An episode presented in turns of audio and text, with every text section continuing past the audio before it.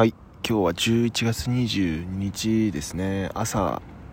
6時ぐらいですかね。まだ暗くて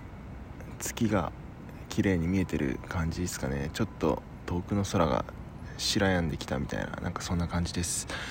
えっ、ー、と先週 OMM 終わって、まあ、1週間ぐらい経ったんですけどいやーもう完全にロスってますね。むっちゃ楽しかったっす。で OMM ってまあ、2日間で開催されるんですけど、まあ、その準備期間だったり、まあ、そのどういう装備で行こうかとか、まあ、地図読みの練習したりとか、まあ、練習ってほとんどしないんですけど、まあ、そういう時間とか終わった後のそのバディとその2人ペアでやるんですけど